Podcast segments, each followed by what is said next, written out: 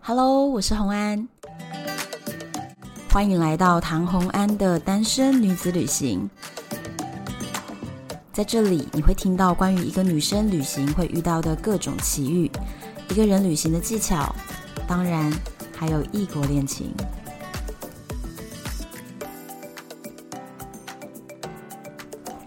今天我们要聊到的是停一下，个停一下，让我来讲。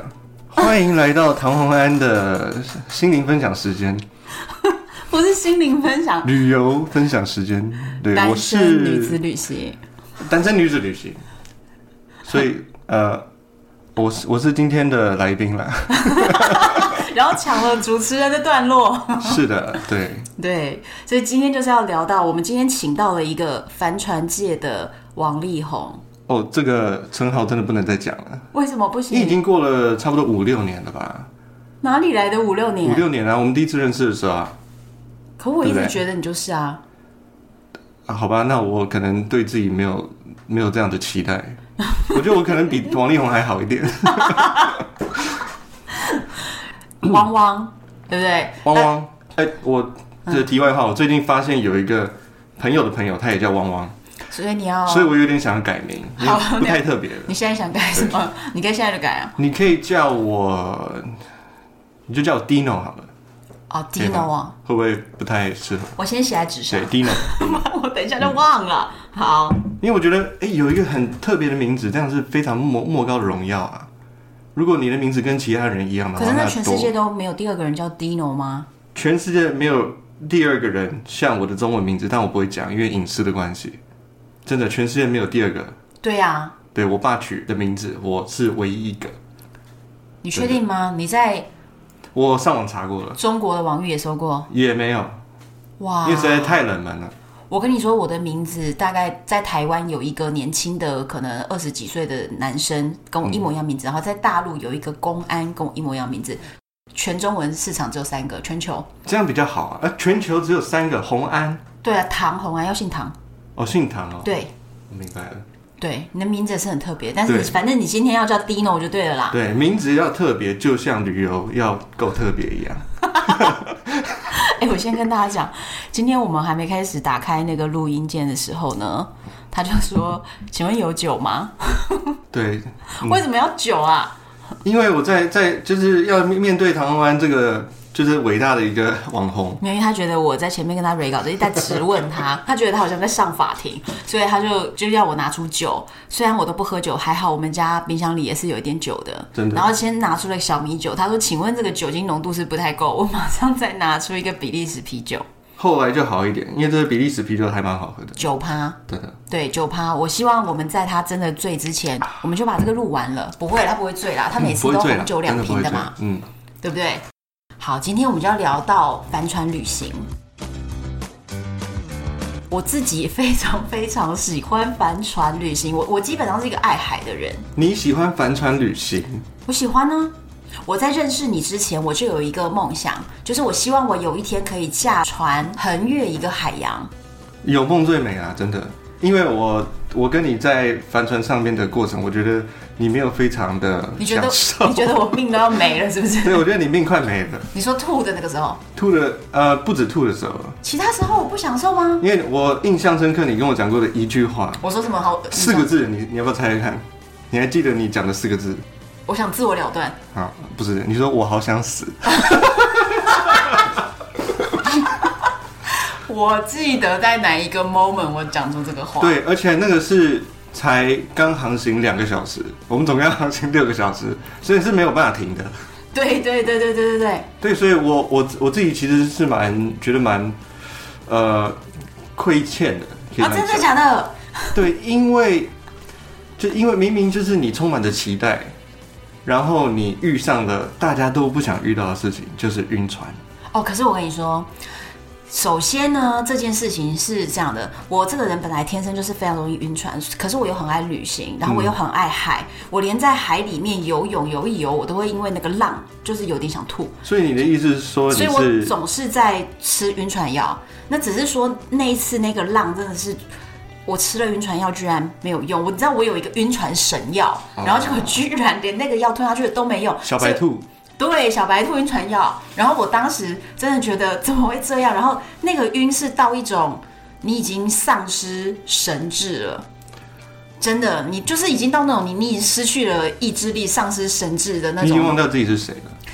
快要崩溃了。对，所以我那时候说我真的好像死了，然后之类。但是呢，那一天抵达的时候，我就说可以明天不要再航行吗？ 如果接着两天航行，我真的就投海了。然后，然后你就安排了那个啊，对你就我就你就安排说，那不然我明天就是走一走、逛一逛，一然后整天，对完整的一天不出海，对，然后休息一下，然后这样子隔一天再出海，这样有没有比较好什么的？我就觉得，哎，这样其实是还行。可是即便我那个 moment 觉得非常想自我了断，但是我还是要帆船旅行的。就是如果下一次又有别的行程，我还是要去的。我还是在，我还我还在思考跟建构你的喜爱的地方在哪里，因为我我现在还是有点模糊，你知道吗？我跟你讲，除了晕船，我都很喜爱，但是晕船也在我这个喜爱之中，我愿意包容的部还是分。其实你有 S 的属性， 没有啊，各位观众，台湾是 S 属性的只有自虐的部分，但是 M 属性对，M M 属，M 性，才是对哎哦，M 就是很爱受虐的对那 M 种。属性 M 属性但我不是，我身边的人都是 M 属性，都是我在 S 他们。啊，所以你也希望有一天有你能够被 S 一下。 不是，我真的很喜欢海啊，我太喜欢海了。我知道，对我我跟你一样都是海人啊，因为我从你想到我们第一次见停面停泊的时候，第一次停泊，希腊，我们在讲希腊那好，次希腊的第一天跟第二天其实是非常完美的，对不对？对呀、对，那个样子就是帆船旅行该有的样子。但是我跟你讲没关系，我们在泰国中间也是有一天晕到我，我我也是要崩溃。哦你看那我我希腊还不是去了？对，那次泰国就比较特别，因为其实没有那么晕，但是你晕了。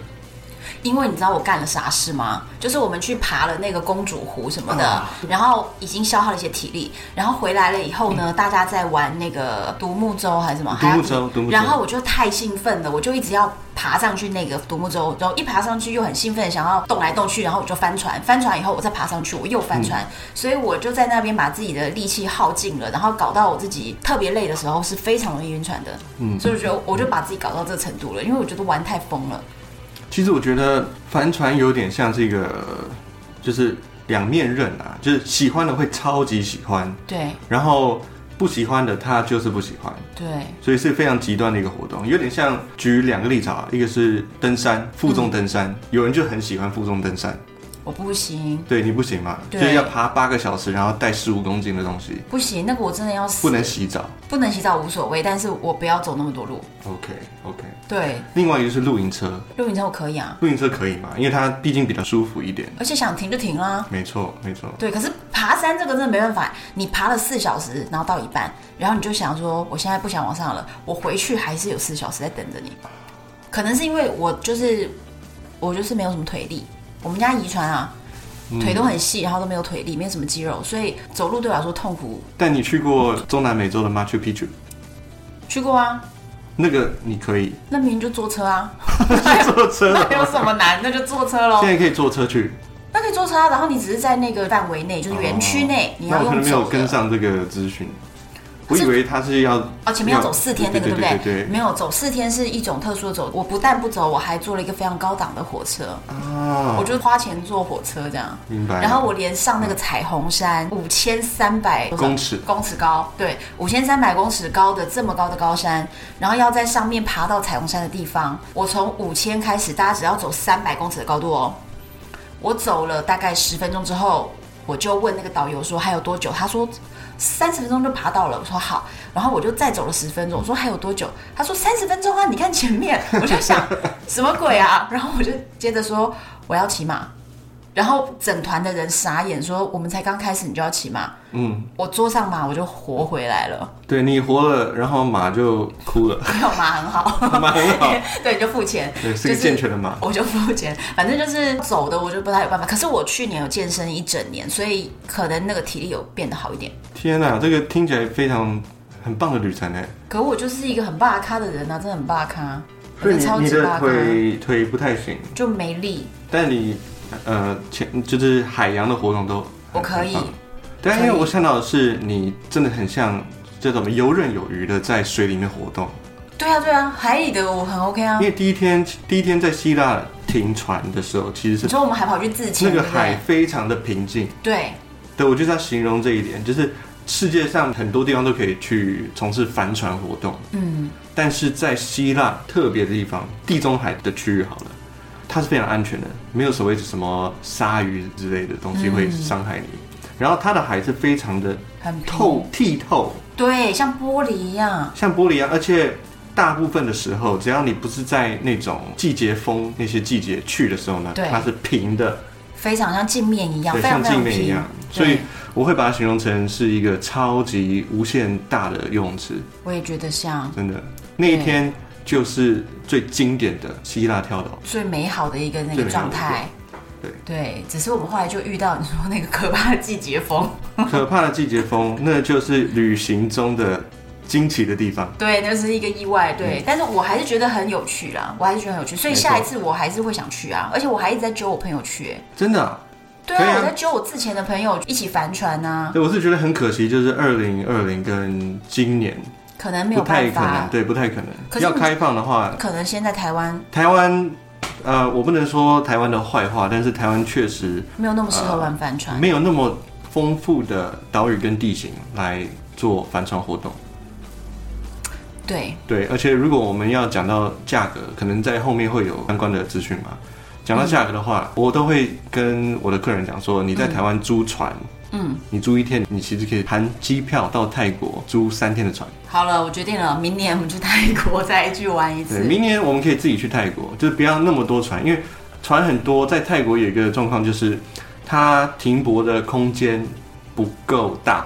嗯，你知道船与船之间都还有都要有一些距离，才不会撞到。嗯在停停止的状态下撞到。嗯，那有一些地方它只能停一艘船，你知道吗？哦我们那时候去泰国的时候，是因为有四艘要一起行动，对，所以我们选择了一些比较大众的地方，它可以哦，所停以很多船。更加的秘境就停不进去。我们没对，去有一些了秘境就没有去了。哦，所以如果我们只有一艘船的话，我们可以去很多你从来没有见过。什么神奇的洞穴啊，然后要到退潮的时候才会出现的洞穴，你可以进去。好你知道吗哦好，我真的非常想去对。我要先跟大家解释一下，就是所谓帆船旅行啊，到底是一个什么样的旅行呢？并不是只有两三个小时在帆船上哦，就是呢，我们会在一个集合点，比如说我们在泰国，我们可能就在泰国的码头集合。那如果希腊就是希腊的码头集合，然后集合完了以后呢，我们就上船。接下来的五天，我们就是在船上。那中间呢，吃东西、睡觉，我们都在船上。一些特殊的地点，我们会停下来，然后上岸去走走逛逛、去玩，或者是在一些很平静的海域，我们就停下来，直接在这边大家玩跳水，就自由潜水，类似这样子的。那但是基本上大部分的时间都在船上，呃，我如果你要我去定义呃帆船跳岛，嗯，因为有些人会把帆船这个字去搞混，跟游轮渡哦轮是不一样的，因为游轮、渡轮可以容纳个几百到几千人，对，对不对？但是你去参加游轮的旅行，嗯，哎你其实是跟海的距离非常远，对，因为你不可能下海，对，对不对？没错，那如果你是很喜欢海的人，你在游轮上，它其实我会说它算是一个陆地的活动，你从来没有在海里面，对不对？对，几乎感觉不到那个浪的起伏，没错然后你可以看到海景，你只能说对你不断的在看海景，对但是你却不是很你嗯感摸受不到到那个个海，嗯水。对，也摸不到水，对，那另外会搞混的就是风帆，有一些人会觉得说，哦，我玩过啊，我玩过帆船啊，哦但其实他们可能是在沿海沿岸去玩风帆，就是一个人，然后有点然后把像帆这个撑起来的把那帆撑种。起来，冲浪板，然后一、一直帆。嗯，但是那个是完全不同的世界，因为呃，帆船的话，你可以想成比较高级的游艇，游艇可能是比较好的字眼，在台嗯湾，对，它就是接近那个规模。对，它可能就是六个人或八个人租了一艘船，嗯，你就想象你租了一艘露营车或者租车自驾，对，只是你把它换到在海上海的上自驾。你好会形容啊。对，我觉得形容的很对。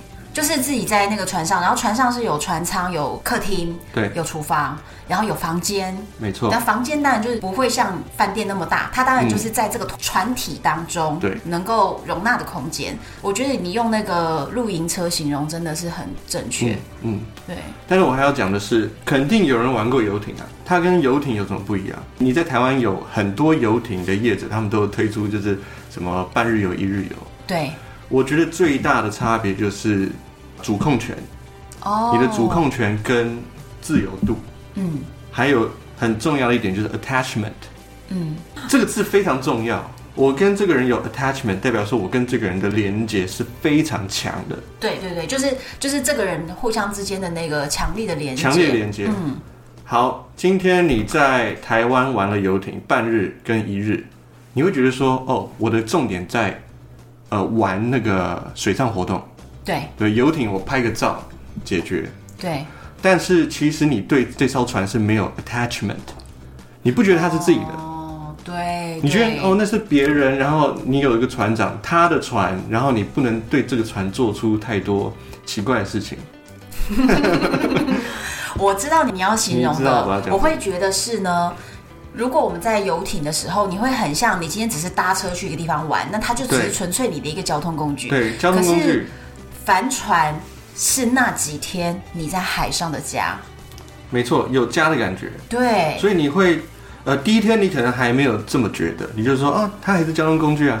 但是第二天、第三天，你所有的生活起居都在那个船上之后，你对会觉得这个船是我自己的。对，你跟他有长时间的相处，然后你到最后真的是，呃，比如说我们上岸玩一玩，走回码头，然后寻找那个船的时候，你会真的有一种感觉说这是我的船，对哦，就是我的船在那里， This is my boat。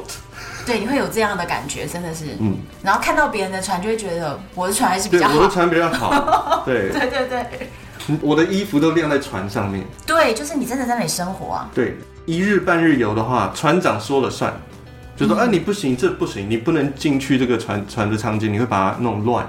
哦，对啊，对你不对能不能不能，因为你你那个呃东西要摆好，就是对限制非常多，以至于说你真的没有办法好好的去享受呃真正的海上的活动。对但是嗯呃，我我所说的那种帆船跳岛，嗯你一次租船就是个五到七天，甚至还有那种一周两周以上的对长程的那种旅行。这艘船呢，呃，不会，你的你就是主人。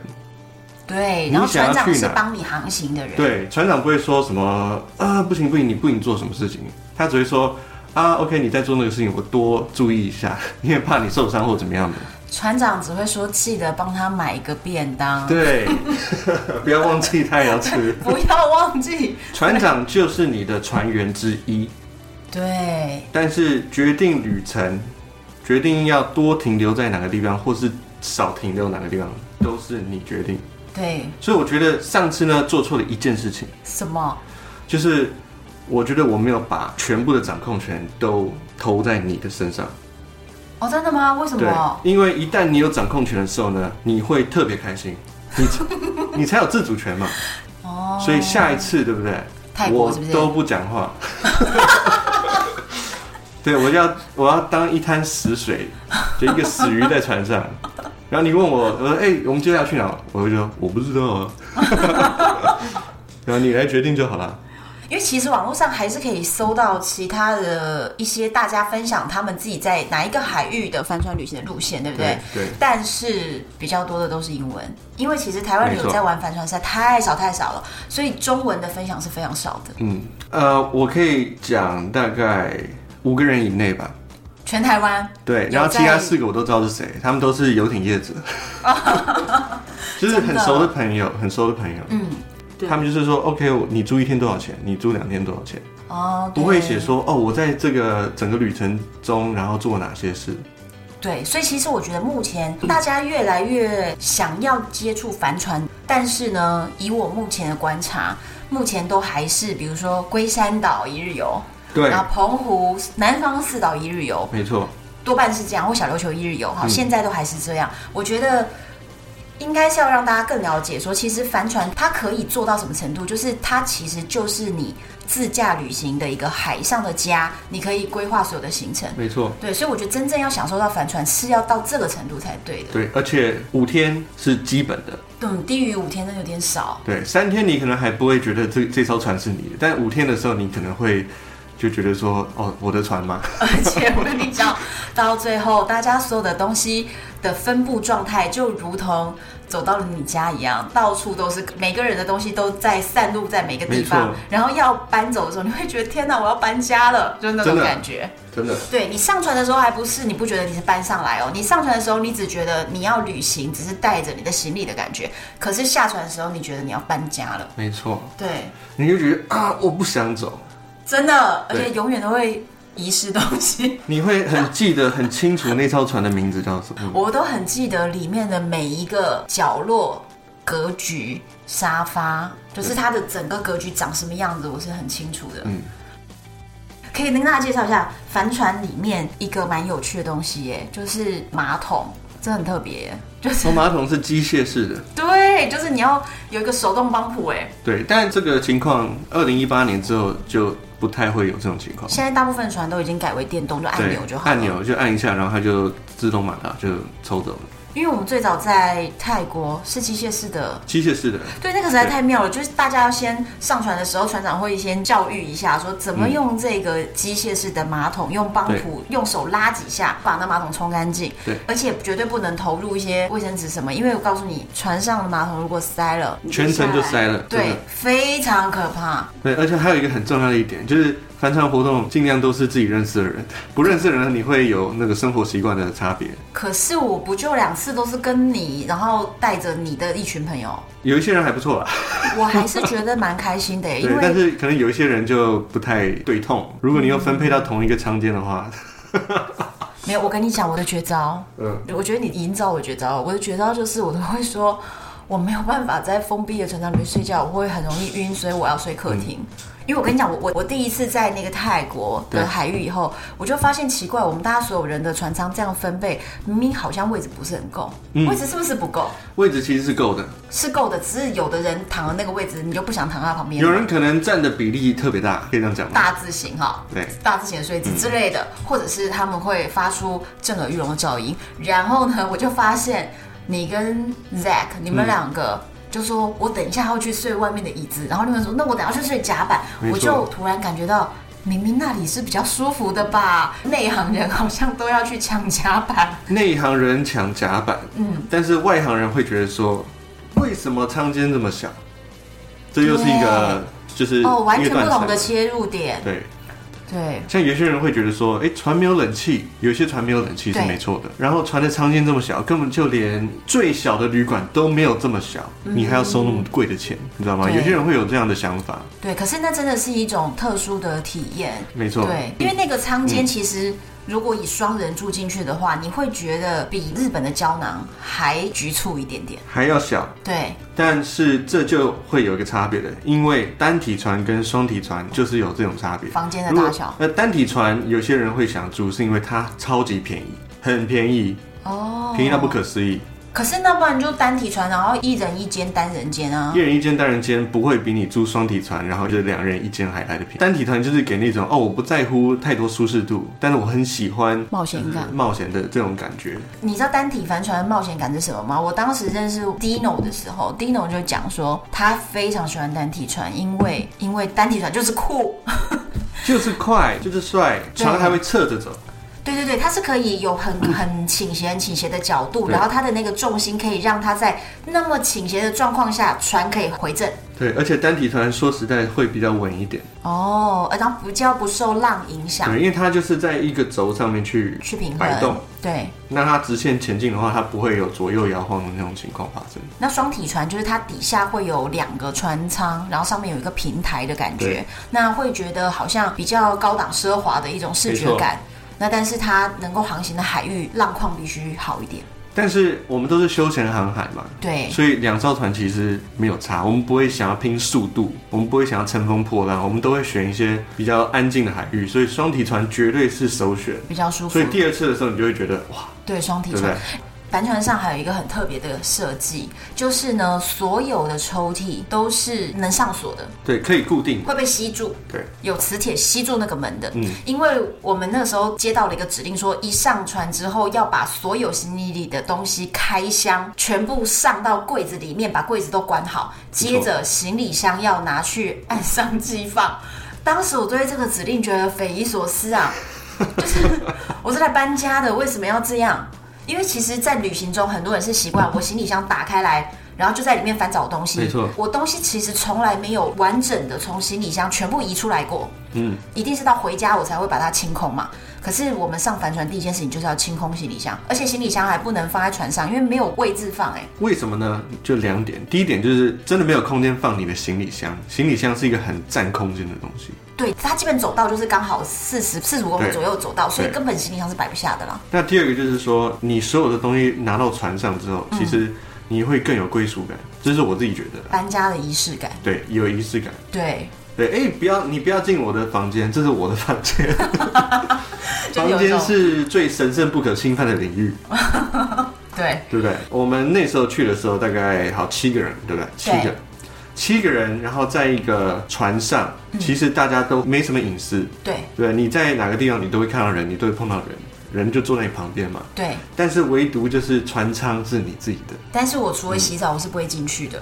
嗯我真的好容易晕呐、啊你在船舱上很容易晕对对对，如果我在客厅比较高，那我在客厅还行，啊，客厅也比较通风。嗯，但是如果我往下走几阶，比如说三阶台阶嘛，然后就下到底下去了，我就会非常容易晕。我会如果觉是得靠岸的时候还好，我会觉得是因为我们在航行的时候，我们要把所有的窗户都关关起起来来，所以对会比较密闭一点，对不透风的情况可能就会对，就会比较这样对有那。种可是感觉我是一个特别特别容易晕船的人，所以我觉得一般人应该是还行的，嗯因为其他人都非常愉快，对对，其呃，他嗯人都非常的 OK 的。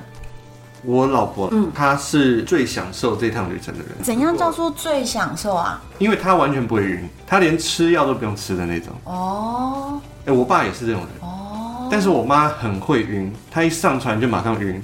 但是我在希腊那一次呢，已经从你们身上学到了一些标准的做法了。像什么？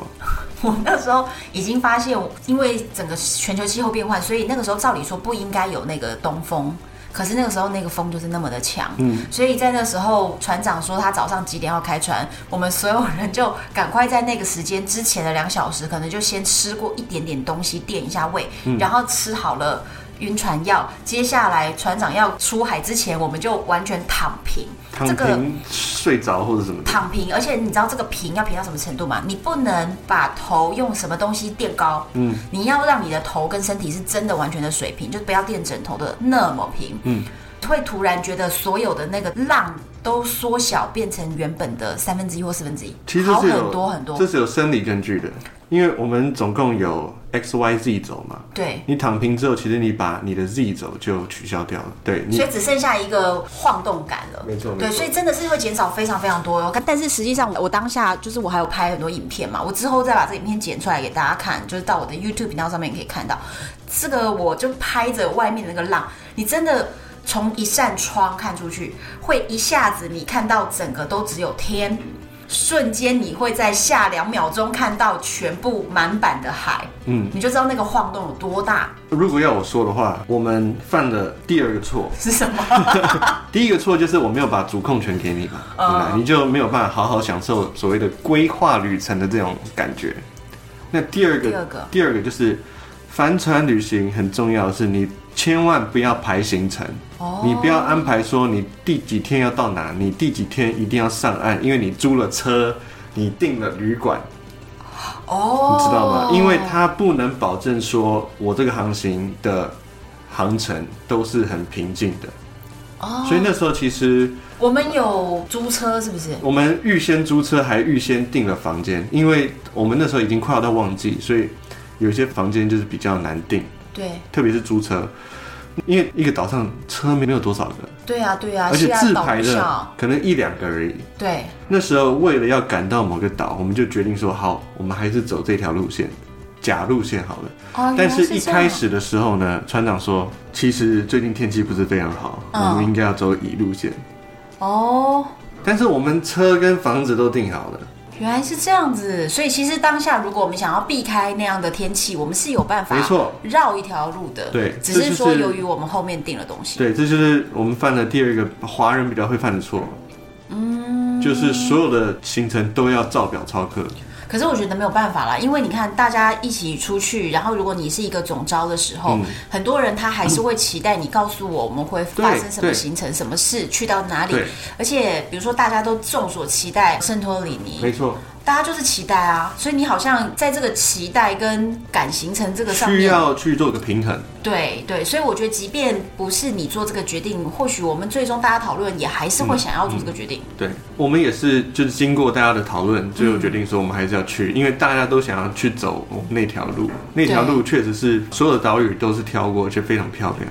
对，如果我们走了另外一条乙路线，嗯，风平浪静，但是每一个城市基本上都长得差不多，就哦，我懂了，就是比较希腊一般的那种岛屿小镇了。没错，就会都长得很对，像都了。会长得很像，但是可能你会觉得更舒服一点，嗯。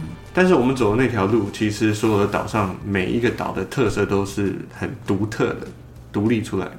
所以其实我觉得聊到这边，你就会发现帆船旅行真的是有非常多的不确定性，对所以它是有冒险成分在其中的，对，如果你是喜欢未知感的话，我靠，非常适合。很适合。因为我每一次去的时候，我我其实都不知道会发生什么事情。对，因为你永远不知道那个天气会怎么样。嗯嗯，对，那我觉得如果你是一个什么事情都很喜欢掌控在自己手中的人，我认为还是适合帆船旅行。嗯，因为好好的调整一下自己想掌控一切的那种心情。呃，不是说不能掌控，而是说你掌控的东西不是不是不能变，就是没有你可以办法百分百对，你可以掌控说我。我不喜欢这个地方，我可以马上离开，我不需要就特别多停留一天。我觉得好无聊，这个地方好无聊，应该是说很弹性，很弹性。对。呃，我第一次踏上那个岛，嗯哦我发现我这个岛好棒啊！那我想要多停留一天，可不可以？没问题。对，其实只要跟船长讲一讲就是可以的因。为船长他就是希望你 have a good time，嗯，你怎么样快乐，他就怎么样快乐，对嗯不对？因为最后的小费才是重点。 这有点技术性的问题。你去租游艇，你要怎么挑选游艇？游艇还是帆船，呃，我们都称为游艇好了，帆船 OK 就是游艇只是一个是靠风帆，只是一个是有靠帆对好，一个是 OK 没有帆，一好个是动力的，好，就跟挑葡萄酒一样，第一个看年份，然后看公司，我们就所谓的产地，就是那个哦，哪一啊看间公公司司？哪一间公司？做的，哦，然后再来就是它的内部，你能够看到的话，你就要看一下。嗯那基本上，如果你能租双体船，你就不要租单体船，嗯，这样子。那年份是什么意思？当然是越新的越好，越旧的话会越便宜。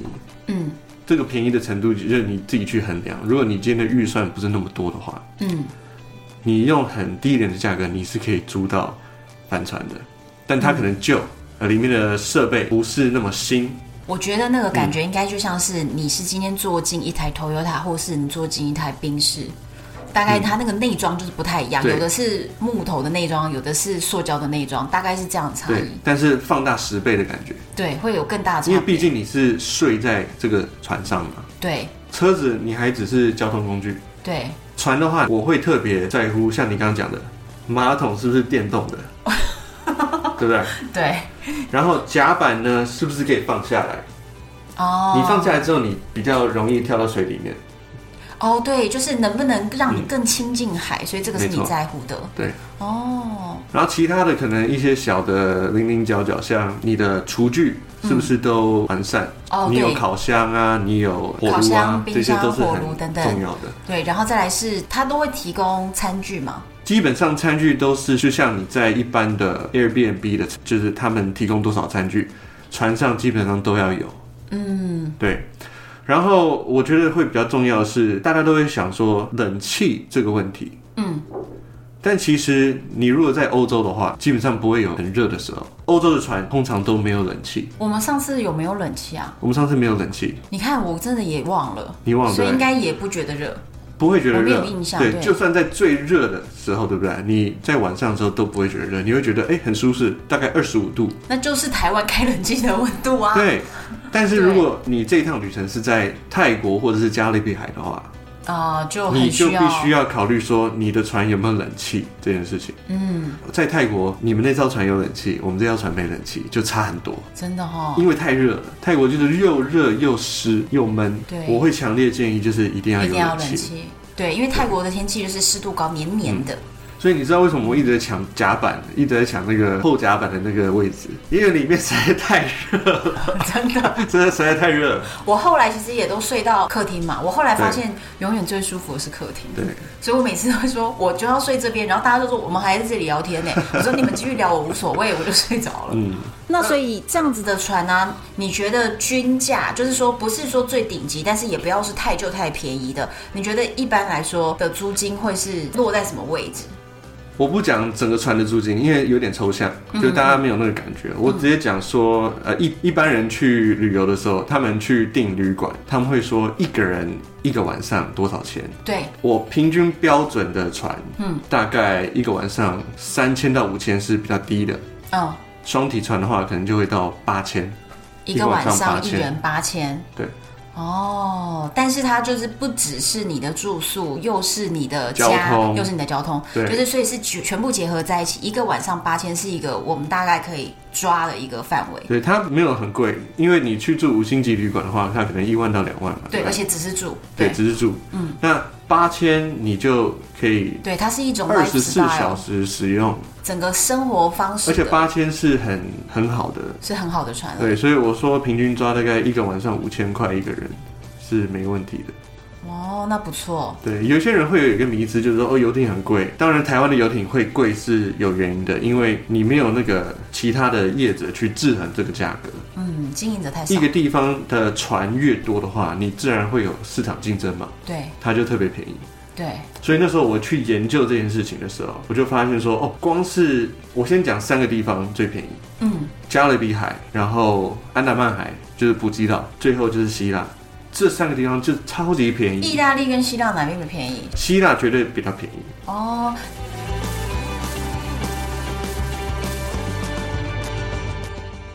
我跟汪汪呢聊帆船，就勾起了许多我们过往的回忆，所以呢一聊就欲罢不能，所以这一集超级长的啦，一个半小时，没有办法直接一次把它播完，我们今天就先播到这边。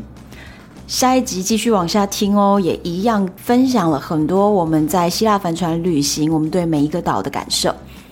你喜欢帆船旅行吗？对于今天这一集有没有什么想法？有没有期待？